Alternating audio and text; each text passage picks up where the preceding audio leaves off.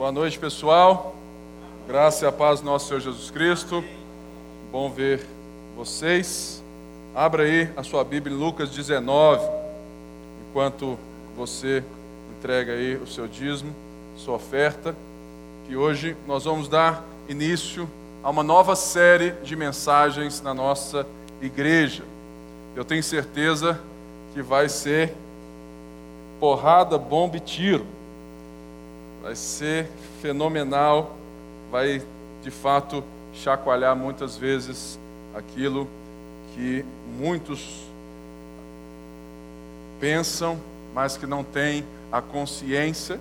É justamente uma série de mensagens sobre dinheiro, sexo, poder e religião.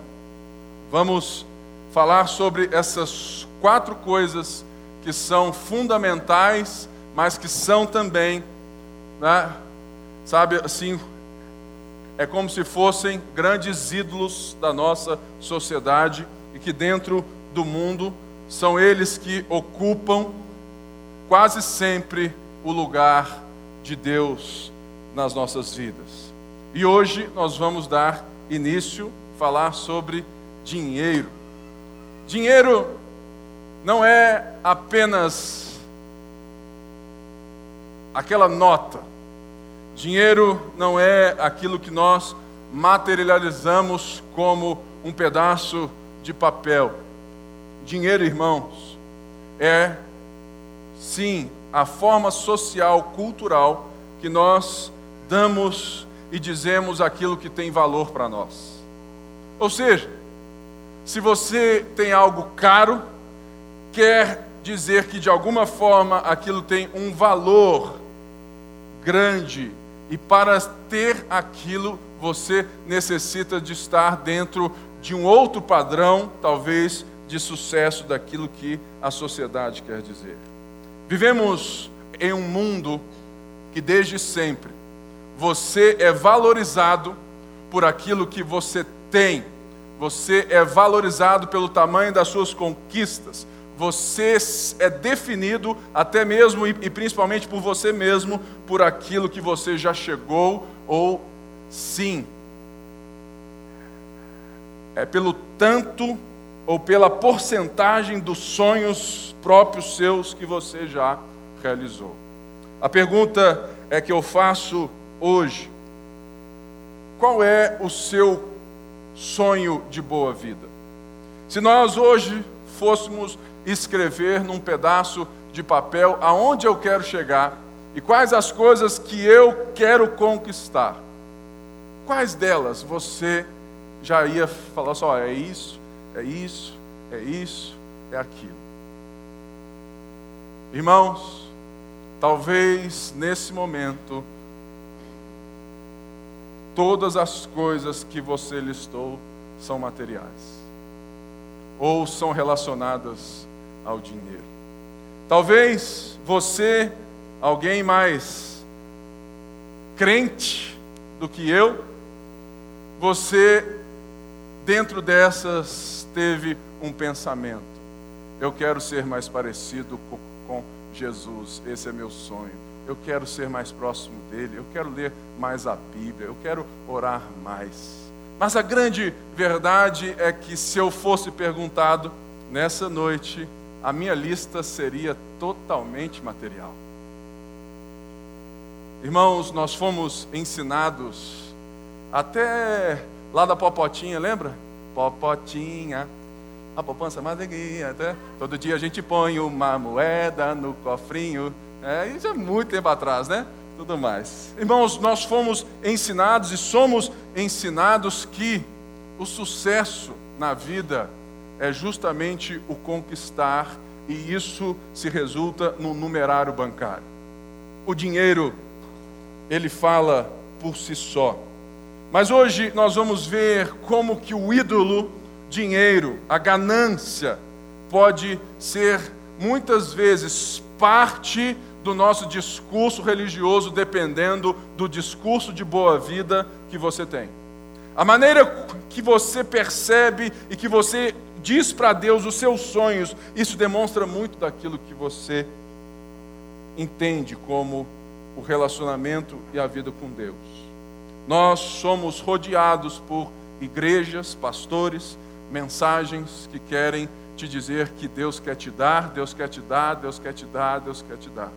Basta você fazer a mesma coisa.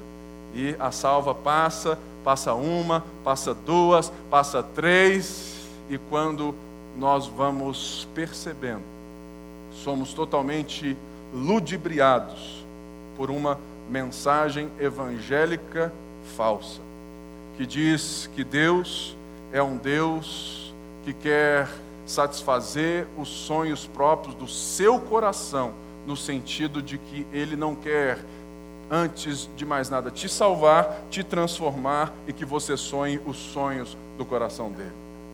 Irmãos, existe uma coisa que eu fico impressionado na nossa vida, que é a maior desculpa que eu já vi que nós damos por falta de tempo. Sempre que alguém tem uma desculpa de trabalho, essa desculpa é socialmente aceita até no nosso meio. Se hoje, ontem, antes de ontem, se, sabe, toda vez que alguém vira para você e fala assim: Ô oh, Pipe, não deu para ir porque eu estava trabalhando. Sempre que você chega em casa mais tarde, sempre que você falta com o tempo com os seus, com seus filhos, com a sua esposa, com quem for, com a igreja. Pastor, não fui no culto, eu estou trabalhando demais. Será que essa resposta é?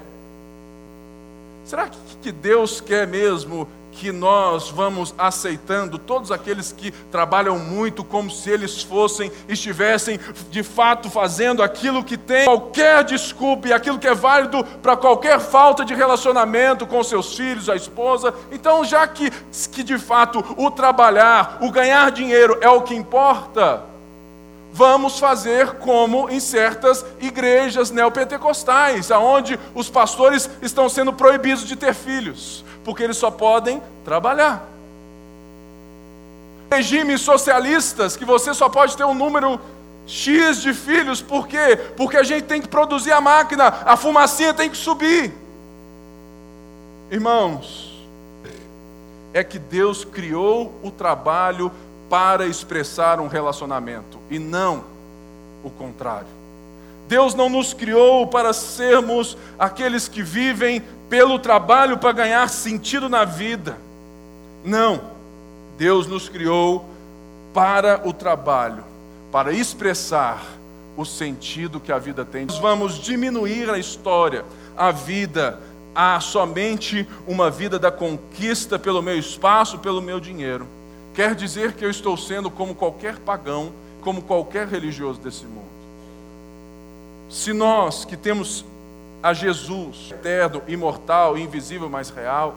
Se nós que temos a eternidade escancarada para nós e já vivemos ela, se nós que vivemos, ah, sabe, na esperança de um porvir, de uma ação, se nós que somos cristãos, salvos pela graça, nós continuarmos a caminhar na nossa vida querendo ganhar um carro, guardar o resto na poupança e dar o melhor aos nossos filhos, nós somos como os pagãos. A nossa vida não difere em nada dessas pessoas. E muitas vezes nós estamos apenas chamando Deus para empoderar, para, para dinamizar, para otimizar essa conquista, porque na verdade Deus então não se torna o nosso Senhor, ele se torna o nosso fornecedor. E existe um homem que todo mundo aqui já cantou muito a música sobre ele. Eu preparei essa musiquinha do fundo do meu coração para vocês, porque eu sei que todo mundo sabe ela hoje. E essa história é uma história de um homem que encontrou Jesus, mas eu vejo que muitas vezes a gente canta essa música sem saber a história desse homem. Eu vou dar só a primeira nota, e eu tenho certeza que vocês já vão ir junto comigo. Como Zaqueu, viu? Falei? Eu quero subir o mais alto que eu puder, só para te ver e olhar para ti. Vocês! E chamar sua atenção para mim. Eu preciso de ti, Senhor. Nessa música todo mundo já cantou. Se você não foi em uma igreja evangélica que no louvor não tinha essa música, você deve ser novo convertido. Sério mesmo. Mas a pergunta que eu te faço: você já parou para pensar quem era Zaqueu? Você já parou para de fato entender o significado real desta música, se ela for, sabe, introduzida dentro do seu contexto. Olha aí em Lucas. Lucas.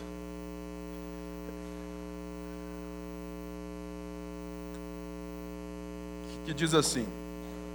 Lucas 19, a partir do verso 1. Jesus entrou em Jericó e atravessava a cidade.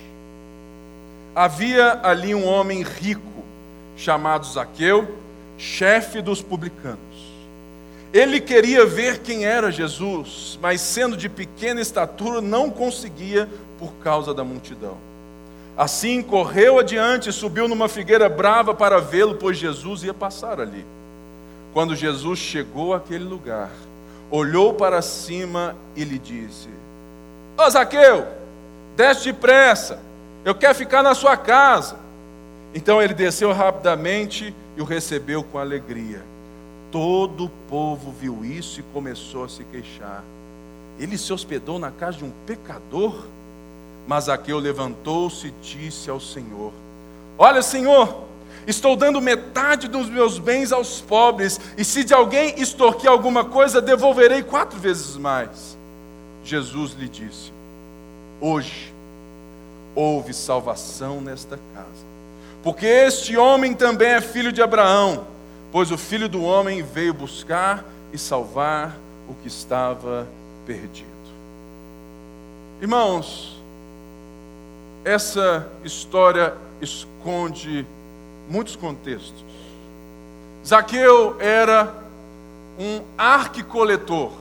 Ele era um funcionário da Receita Federal do Império Romano. Ele era o homem responsável em bater na porta de casa em casa, cobrando dos seus conterrâneos o din-din. Mas naquela época não havia algo estabelecido como nós temos hoje. Ou seja, todo mês você é descontado do seu salário se você já é um cara que ganha bem 27,5. Uns 15, outros menos. Ou seja, é um imposto retido na fonte. Naquela época não tinha isso. Naquela época Roma chegava e falava assim: "E aí, Zaqueu? Bom, bom. Esse ano a meta é 2 milhões para aquela região. Jericó era uma alfândega de impostos. Isaqueu era o chefe. Zaqueu era um homem milionário, um homem muito rico. Ou seja, mas o que que Zaqueu fazia? Zaqueu tinha uma meta.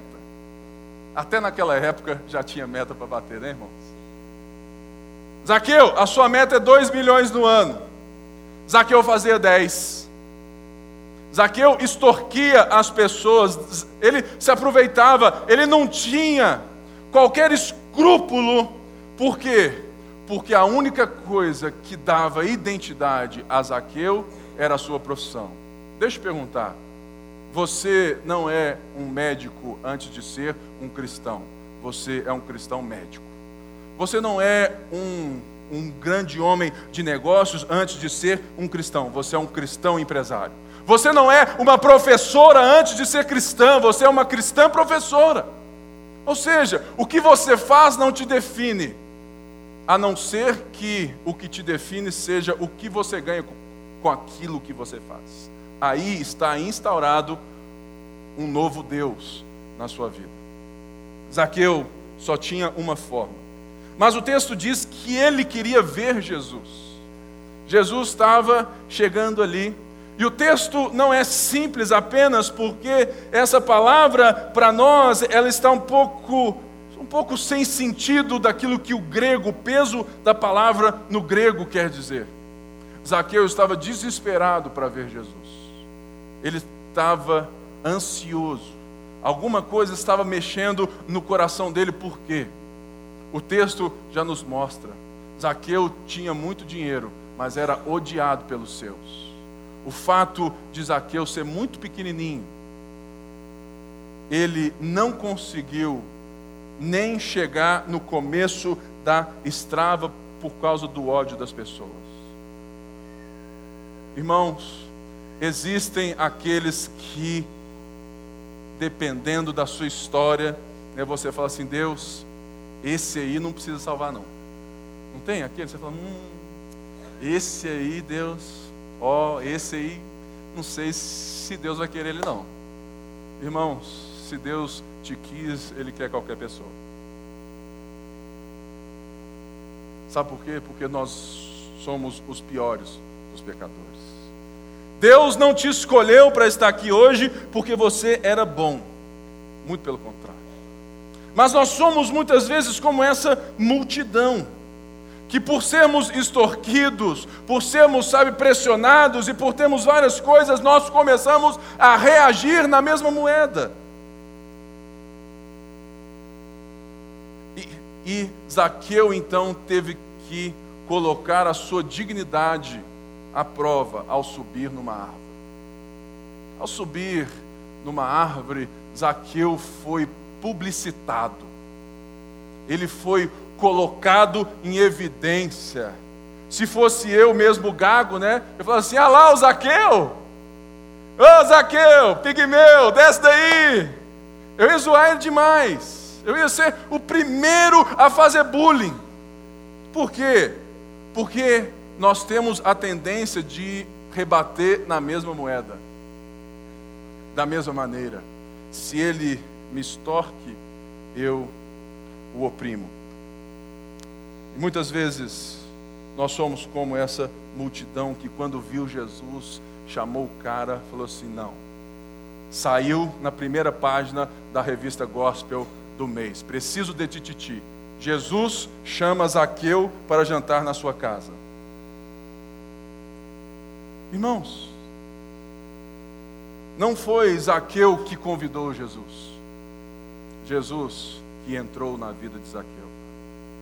Jesus, ele chamou Zaqueu independente daquilo que as pessoas pensariam dele. E uma das coisas mais lindas dessa passagem é que Lucas não nos conta nada a não ser a ação de Zaqueu quando ele foi afetado pela graça de Deus. Irmãos, Zaqueu não deu glória a Deus, Zaqueu não deu uma oferta para Jesus, Zaqueu não fez festa, Zaqueu fez uma coisa que o texto quer nos reportar. Zaqueu se converteu.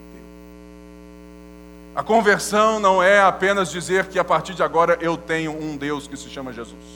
A conversão não é dizer que agora eu sou crente, eu sou da tribo, eu sou do povo dos evangélicos, agora eu vou na igreja. A conversão não é isso. A conversão é quando a graça de Deus nos alcança de, de tal forma que tudo na minha vida começa a convergir para Ele, da maneira dele e para a glória dele. Por isso, o que era um Deus para Zaqueu, o que era o amo de Zaqueu, o que era adorado por Zaqueu, o que era segurança de Zaqueu, agora começa a ser uma atitude diferente, porque Zaqueu começa a entender a vida com outros olhos, com outra mente, com outra perspectiva. Então, Zaqueu logo diz assim: Olha, Senhor, Jesus provavelmente nem precisou falar assim, cara, sabe aquele negócio lá dos impostos? Pô, cara Pô, não é bem assim, não. O texto é claro que quando Jesus chama ele, a graça, o favor de Deus já dá um clique e fala: opa. Irmãos, Jesus não está ali para concordar com Zaqueu. Jesus está ali para transformar Zaqueu. E ele diz assim: Estou dando metade dos meus bens aos pobres. Porque só é capaz de dar metade dos bens ao pobre, de fato, aos pobres, quem não tem a segurança nos seus bens mais. E eu não estou aqui advogando contra a riqueza e a favor da pobreza. Lógico que não, senão eu seria o maior hipócrita. Eu estou aqui dizendo que não é o, sabe, a quantidade de bens e nem a falta dela, mas a maneira como você se relaciona e quem é a sua segurança, quem é o seu Deus, quem é, no final das contas, quem te tira o sono. Zaqueu, ele já vai e falou assim: Olha, eu vou dar metade dos meus bens aos pobres. E se de alguém extorquir, devolverei quatro vezes mais. Irmãos, Zaqueu poderia ter feito como a lei mosaica pedia, que era dar o principal mais 20%. Se ele, então, trouxe mais 100, era 120. Zaqueu estava dizendo que ele devolveria quanto? 400.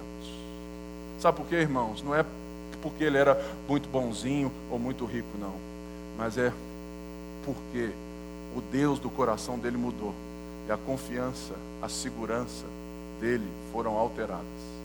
Por isso, ele não tinha mais qualquer vontade, percepção de se ligar ao dinheiro da forma que muitas vezes nós nos ligamos ao dinheiro. Zaqueu nos ensina algumas coisas. Que muitas das vezes nós mostramos os nossos ídolos ou o ídolo do dinheiro, da ganância, gastando demais nas coisas que não são essenciais. Muitas pessoas, elas precisam sabe, de ter sempre o novo, de sempre ter algo para se posicionar. Porque então, por quê? Porque aquilo que é na moda é aquilo que define ela, então ela precisa estar na moda. Isso não é coisa de rico, isso é coisa de todo mundo, porque todo mundo ou tem muito ou não tem e corre para ter.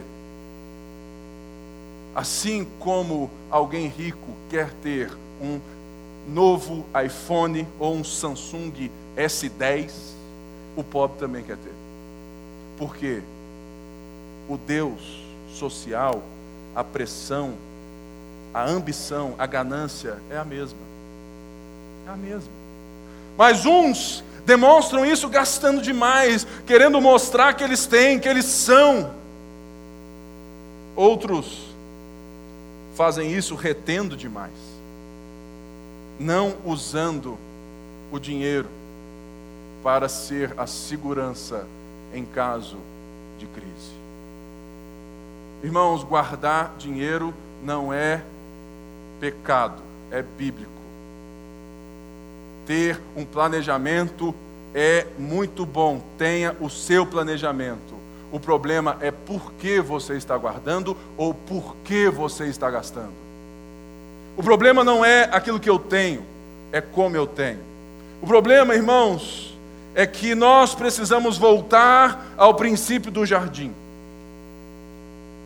Que as coisas, as posses, os bens devem ser usados por nós para gerar relacionamentos eternos, para gerar relacionamentos duradouros, para gerar prazer relacional e não material. Por quê? Porque quando você sabe usar o seu dinheiro para gerar aquilo que é eternamente útil, você tem o dinheiro como ferramenta, como servo, e não como senhor. O dinheiro é um ótimo servo, mas ele é um péssimo dono. Ele é um péssimo senhor sobre nós. E nós vamos ver isso a partir de Paulo Paulo escrevendo ao seu filho na fé, lá na primeira carta de Paulo, lá em, lá em primeira a Timóteo 6, a partir do verso 3.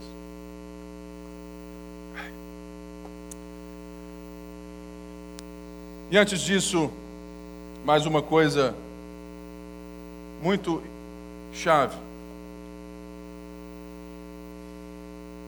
Muitas pessoas dão o dízimo de uma maneira totalmente equivocada. Se você entrega o seu dízimo, achando que Deus tem um compromisso de multiplicar porque você deu, provavelmente a sua relação com o dinheiro é muito parecida com a de Zaqueu. Se você acha que o dízimo é, é uma maneira de negociar, de gerar uma moeda espiritual, você é justamente aquele que tem e entende a boa vida e tem Deus como fornecedor.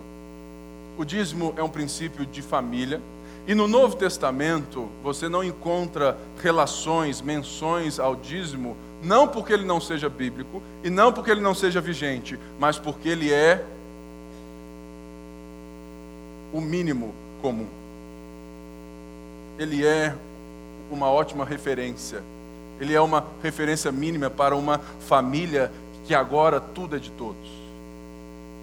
É por isso, irmãos, que muitas vezes eu vejo irmãos que trabalham muito, chegam aqui, se assentam, dão um e falam assim: fiz minha parte. Não, você não fez sua parte. A sua parte você faz como você administra os outros 90.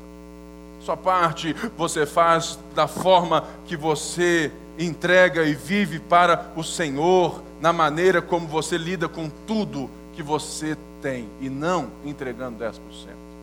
E na verdade, querido, se nessa igreja hoje nós estivéssemos necessitados de ajudar algum irmão e sem dinheiro em caixa,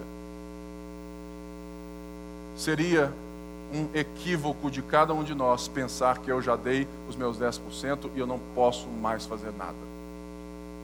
Porque, irmãos, 10% é o mínimo comum.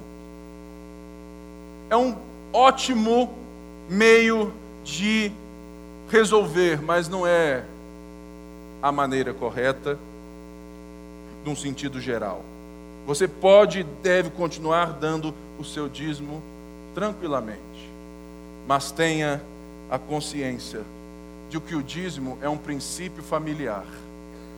E se o seu irmão passa aperto, se a sua mãe passa aperto, todo mundo se junta para auxiliar. A família de Deus é assim. Eu fico vendo, irmãos, que poucas igrejas em Belo Horizonte são como, como a nossa igreja. Poucas. Poucas igrejas são como a Lagoinha Mineirão que presta conta dos seus dízimos.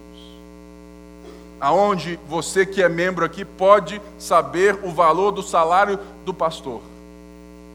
Sem problema nenhum.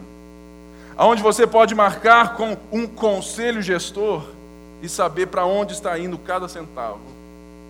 E mesmo assim, eu vejo que existem pessoas resistentes a dar uma oferta. Irmãos, nós precisamos entender que nós precisamos deixar o dinheiro no bolso e não no coração. O lugar do dinheiro é no bolso e não no coração. Por isso, Paulo vai nos dar uma chave um segredo sobre como que nós podemos viver tendo Jesus como Senhor, como nosso Deus maravilhoso, e diz assim: Se alguém ensina falsas doutrinas e não concorda com a sã doutrina de nosso Senhor Jesus Cristo e com o ensino que é segundo a piedade, é orgulhoso e nada entende.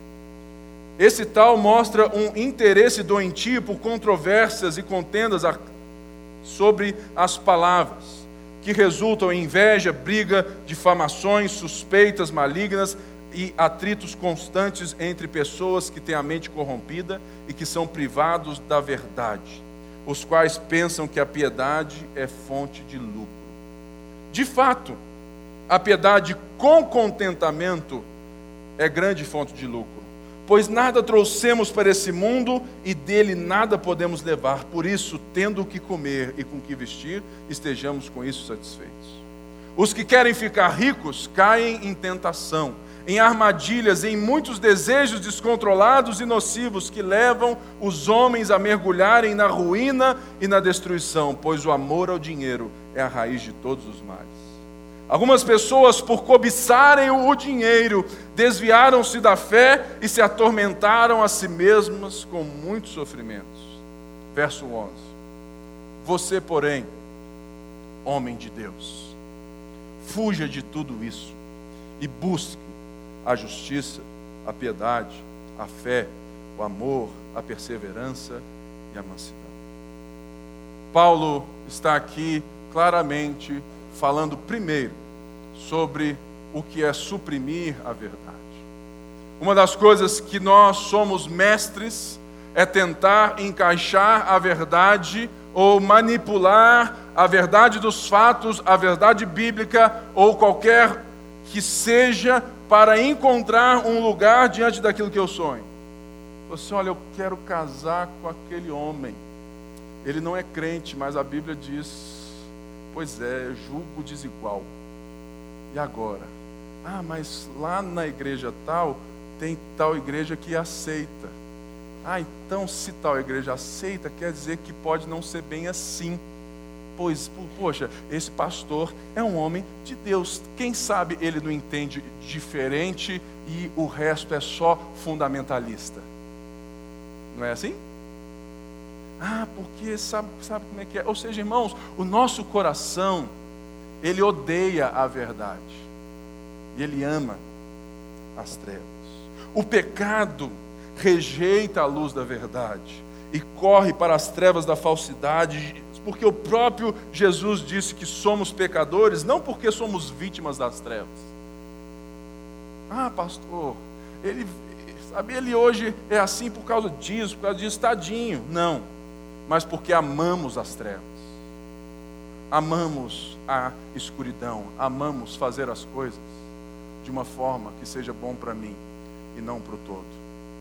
Irmãos, sabe por que é difícil ver em Brasília alguém que faça o bem para nós? Porque eles fundamentalmente amam as trevas. Eles são pecadores como todos nós. É a grande história. Olha, eu, vou fazer o bem, mas é 10 para cá e 20 para cá. Olha, eu vou aprovar esse projeto, mas olha, vai ser uma bênção para a nação, mas antes, deixa eu garantir o meu. Mas se você olhar, Brasília está muito mais perto do nosso coração do que de Belo Horizonte para porque a corrupção não é algo que foi feita pela sociedade. A corrupção é algo que nasce com o próprio pecado. Eu tento o tempo todo me enganar para conseguir viver o que eu quero viver. E Paulo fala assim: olha, existem falsos mestres, existem pastores, existem líderes religiosos, existem pessoas que, se eles não concordam com a sã doutrina, o que seria a sã doutrina em termos básicos. Se você subscreve o credo apostólico, você é um cristão de fato. Se você crê em Deus Pai Todo-Poderoso, Criador dos céus e da terra, se você crê em Jesus Cristo, seu único Filho, nosso Senhor, o qual foi concebido por obra do Espírito Santo e nasceu da Virgem Maria, se você nega ou distorce qualquer coisa que foi resumido no credo apostólico, Paulo está dizendo: olha, cuidado, que essas pessoas estão distorcendo isso porque elas são orgulhosas e não entendem nada, e que elas estão fazendo isso porque elas têm a mente corrompida estão, e são privadas, estão suprimindo a verdade porque elas querem fazer isso tudo como fonte de lucro. A religião é uma das maiores fontes de lucro que a sociedade já viu. Irmãos, hoje em dia é tão fácil abrir igreja. Qualquer um aqui pode abrir igreja. Basta ter 10, 20, que gostam de você e falam assim: ah, não, ah, vamos abrir a igreja. Aí você vai lá, faz uma ONG, registra, não tem nada, não paga imposto. Irmãos, existem duas formas para quem não tem escrúpulo de ser milionário: vender droga e vender a fé. Porque a droga não paga imposto e gera dependência, mas a fé é pior, porque é legal, não vai para a cadeia, não paga imposto e também pode gerar dependência em você. Dependendo da forma como o pastor, o padre, o chefe lá de qualquer seita que for, dependendo, se ele não for gago, melhor. Porque ele vai ter uma forma de pregar assim, um pouco mais, sabe assim, aquele cara que alcança o coração, eloquente, vai, você fala assim, nó, o que, que é isso? E você vai. Ele vai chegar para você e falar assim: Deus está me falando que se você der mil reais nessa noite de oferta, Ele vai abrir a porta do seu emprego que está faltando. Aí você, aleluia, você vai, faz um cheque, pede emprestado e pimba. E de repente, o dinheiro te deixa na mão. Irmãos, a piedade com o coração errado pode ser a maior destruição de vidas que as pessoas podem ter. Se a gente abrir hoje aqui o púlpito para os testemunhos de quantas pessoas já foram enganadas em igrejas evangélicas, a gente vai ficar aterrorizado, porque a gente vai ficar aqui até domingo que vem Sabe por quê? Porque existem pessoas que amam o dinheiro e fazem do amor a Jesus uma forma de carreira. E Paulo está dizendo a um bispo de Efésio, a Timóteo, seu, ao seu filho. E sabe qual é o nosso problema, querido? O nosso problema é que a gente aplaude essas pessoas.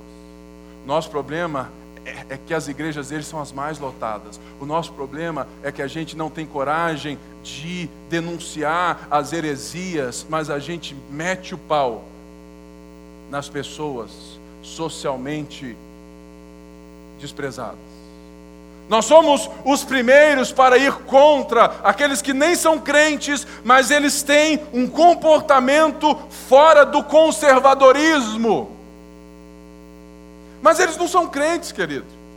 Eles não conseguem viver de outra maneira. Mas a gente não é capaz de olhar na cara de um pastor, de um líder, de um, de um irmão que está ali vivendo a partir da teologia da prosperidade, falando e enganando as pessoas. A gente não tem a coragem de fazer como Paulo fez com Pedro. Falou assim: aqui, deixa eu te falar uma coisa. Você é um hipócrita. Você está errado.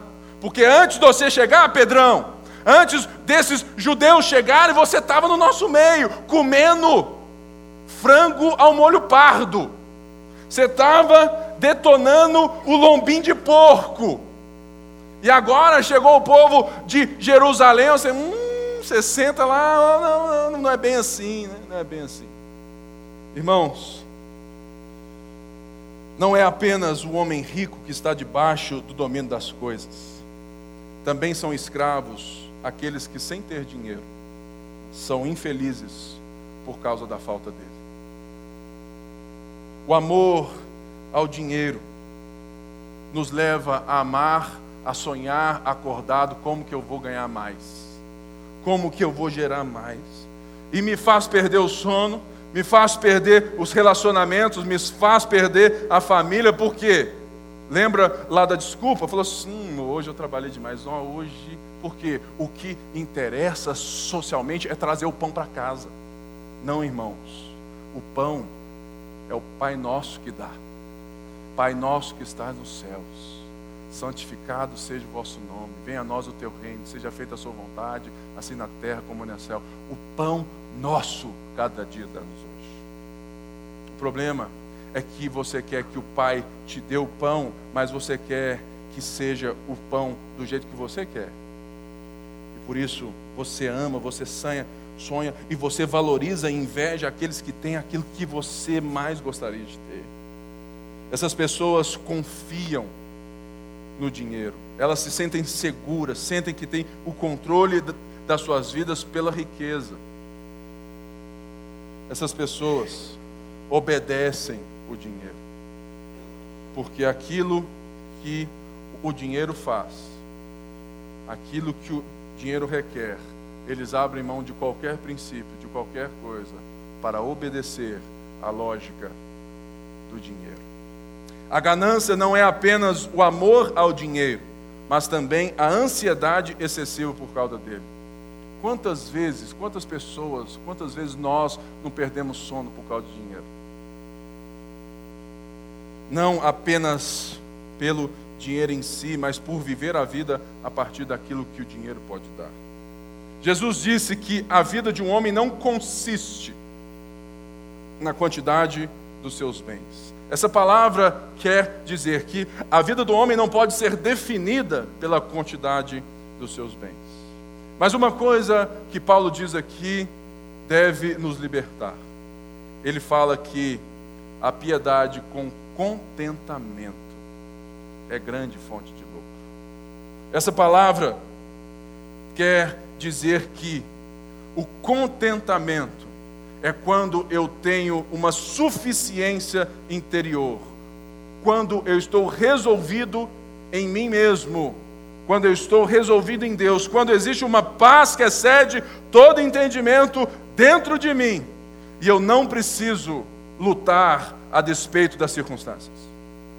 Paulo diz, certa vez, em outra carta, aprendi a estar contente em qualquer situação.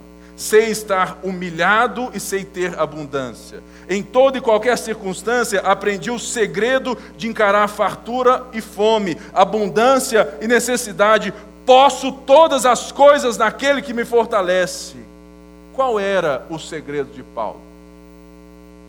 Que Paulo sabe comer o caviar com champanhe clicou e ele sabe ir no pão com linguiça e suco Clyde. Paulo não é definido por aquilo que ele come ou por quem ele se assenta ou por aquilo que ele tem.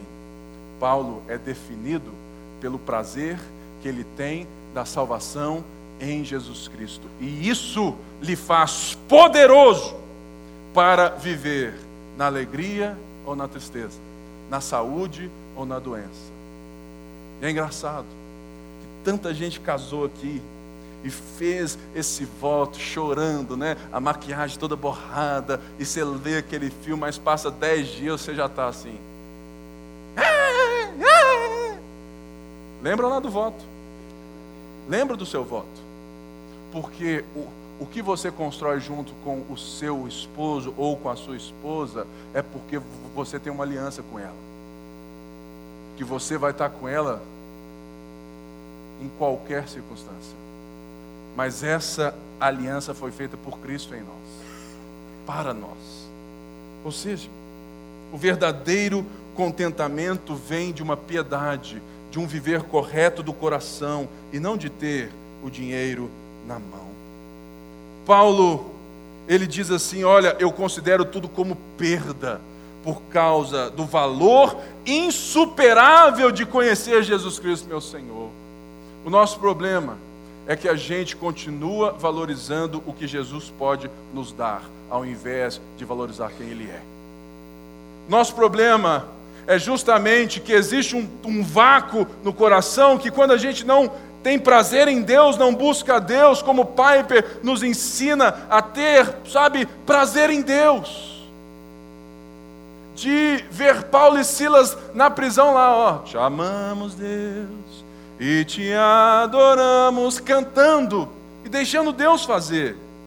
Irmãos, se enquanto você não tiver a sua vida, o seu prazer em Deus, você vai correr de, atrás de qualquer coisa para preencher esse vazio. E a primeira coisa que todo mundo corre são para os bens materiais. O dinheiro falha quando você mais precisa dele. O dinheiro falha quando o câncer chega na sua casa. O dinheiro falha quando você perde o emprego do nada. O dinheiro falha com uma decisão do governo que te afeta, mesmo, mesmo você achando que não. O dinheiro falha quando você não pode comprar o que você precisa. Você não pode comprar de volta as escolhas do casamento. Você não pode comprar os dias que você não ficou com o seu filho. Você não pode comprar a rebeldia do seu filho, a repulsa do seu filho, porque você só quis trabalhar achando que para ele o que importava era um Lego melhor, era um hoverboard melhor. Mas o que ele queria mesmo é você junto com ele. Somente quem é contente em Deus aprende que ganhar menos às vezes é melhor para ter mais tempo com aqueles que o dinheiro pode gerar relacionamento. Para que ganhar tanto dinheiro e não ter tempo para viver com as pessoas que o dinheiro pode te dar esse prazer de viver com seu filho na Suíça, na Disney ou no Parque Guanabara, de levar seu filho, de levar sua esposa para um, sabe, um jantar, seja ele em casa com salsicha e mortadela, ou seja, sabe, num restaurante mais top de Belo Horizonte, no Vecchio Sonho, assim, opa, eu vou gastar hoje é 500 conto aqui, mas por quê? Não é que gastar ou não gastar seja certo ou errado, é a forma, é o que o coração professa, é o que o coração tem, é em que você tem a segurança. Quem ama o dinheiro, Eclesiastes 5,10 diz, nunca se satisfará com ele, nem quem ama a riqueza com seus rendimentos, porque isso também é vaidade. O dinheiro, Paulo diz que ele nos torna nocivos. O dinheiro, irmãos, não apenas nos decepciona nas horas que a gente menos espera. Ele não apenas nos engana ou sufoca, mas ele tem o poder de nos tornar nocivos aos outros, e não só para nós mesmos. Paulo diz aqui, nesse texto, os que querem ficar ricos, caem em tentação e armadilhas, em muitos desejos descontrolados e nocivos. O que, que isso quer dizer? Que quando o dinheiro toma o nosso coração, a gente faz o que for preciso para servi-lo, para alcançá-lo, para obtê-lo. E é nesse momento que você abre mão dos relacionamentos, você abre mão das pessoas, você passa por cima delas, você pisa nelas, porque o que importa para você mesmo, no final das contas, é o dinheiro.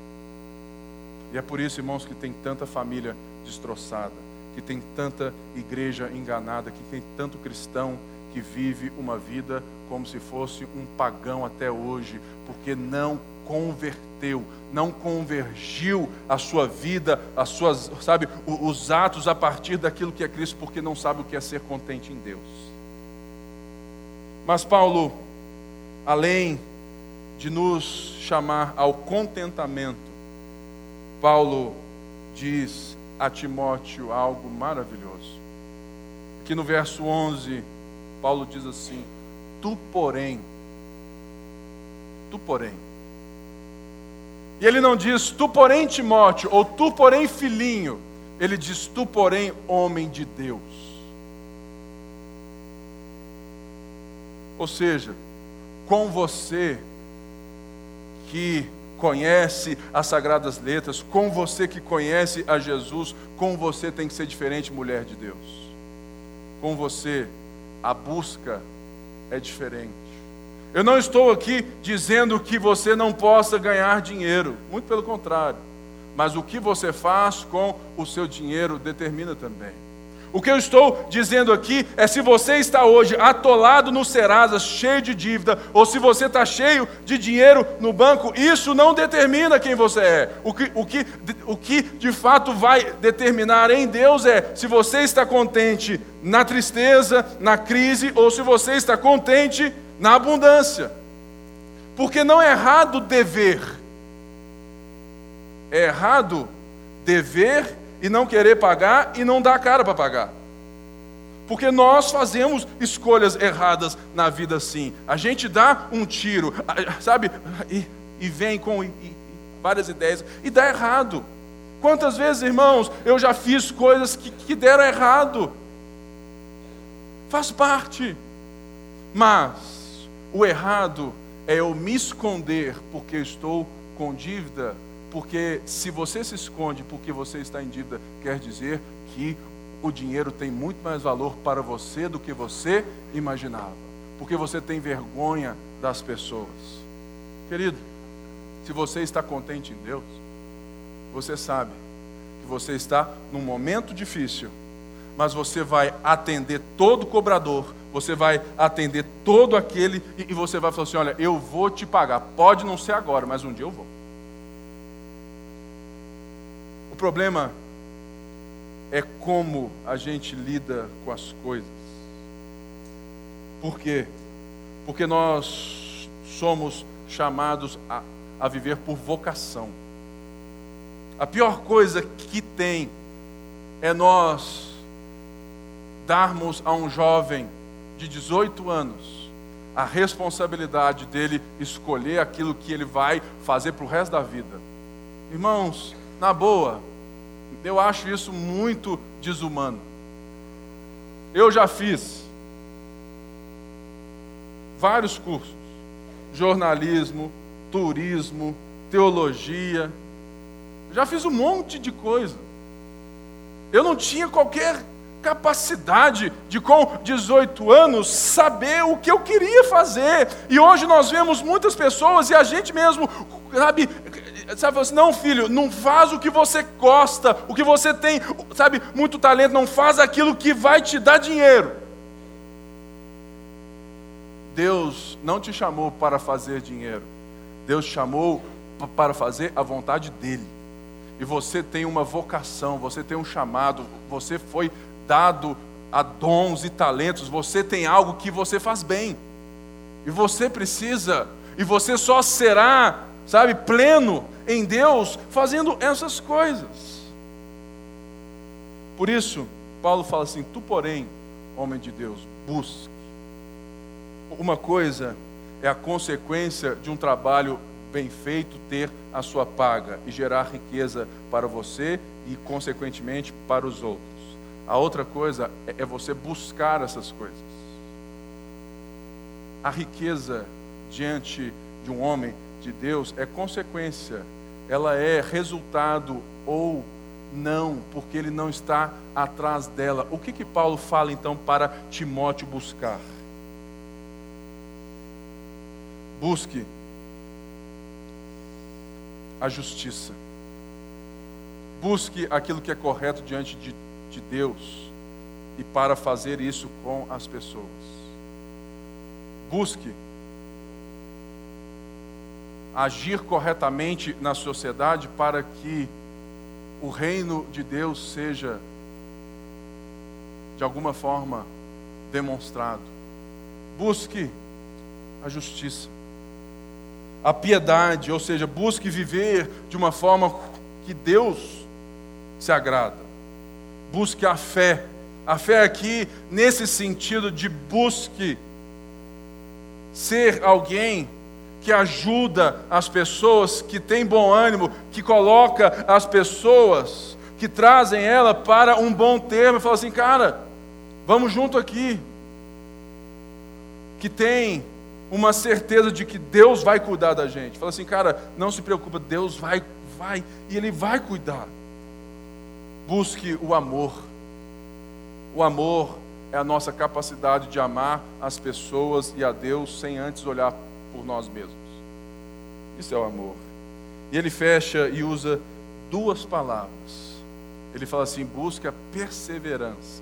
Essa palavra quer dizer busque suportar, busque o contentamento, busque para que você suporte situações difíceis busque perseverar. Tem tanta gente que quando a casa cai, a fé vai embora. Tem tanta gente assim, como Paulo fala aqui, algumas pessoas, por cobiçarem o dinheiro, desviaram-se da fé e se atormentaram a si mesmo com muitos sofrimentos.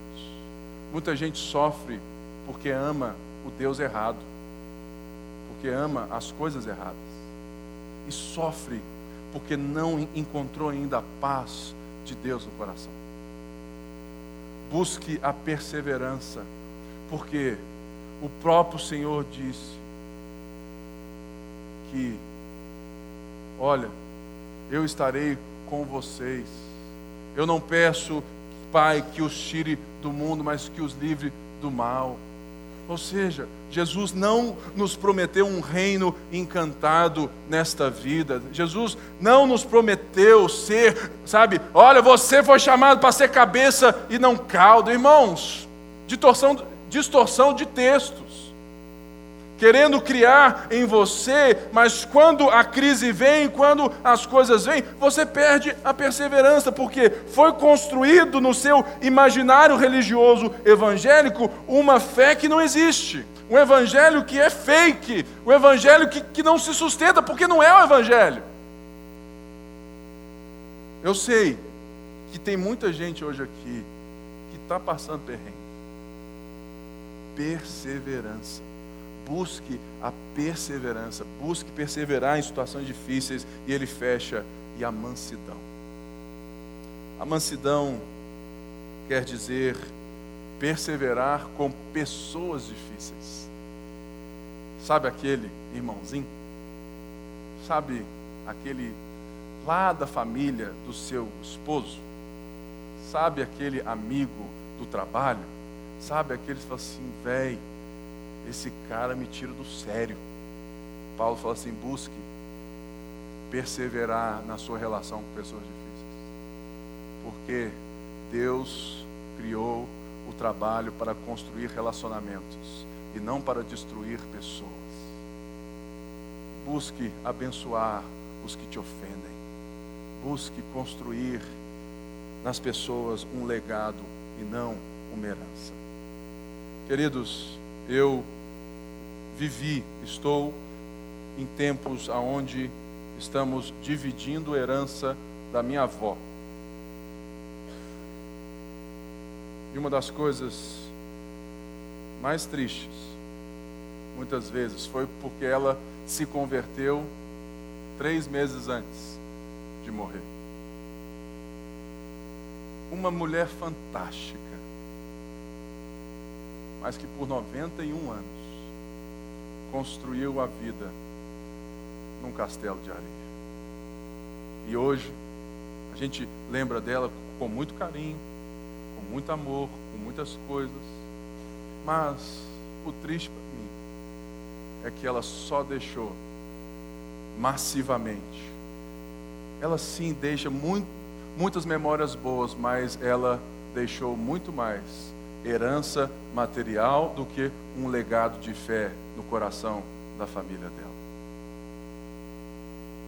Querido, quando você morrer, sabe o que que você vai levar? Nada. Nada. Então use o que você tem para gerar no coração das pessoas uma lembrança, um legado de fé. Fala assim, cara, esse cara investiu na minha vida. Esse cara gastou, esse cara viveu com tempo para mim. Ele pode não ter deixado riquezas, mas ele deixou um valor insuperável no meu coração. O exemplo de um homem e de uma mulher de Deus. E uma das coisas mais lindas que nós temos que entender não é ser pobre ou rico. Deus fez o pobre, Deus fez o rico. Deus tem os seus meios, mas Deus nos chama, porque Ele, sendo Deus, Jesus sendo Deus, o texto de Paulo diz que Ele, sendo rico, se fez pobre para que nós fôssemos ricos. Nessa noite, nós estamos aqui porque um Deus Todo-Poderoso, Rei sobre todas as coisas, Criador de todas as coisas, se tornou por um pouco, segundo os Salmos, menor que os anjos. Reconhecido em figura humana, Deus se fez homem. O Verbo se fez carne, habitou entre nós cheio de graça e de verdade. Por quê? É o que Jesus disse: Eu não vim para outra coisa senão para salvar aqueles que estão perdidos. E nós temos hoje a ceia, que é justamente para lembrar isso. Então, eu, eu peço é que todos agora vamos estar de pé e vamos ter mais um cântico.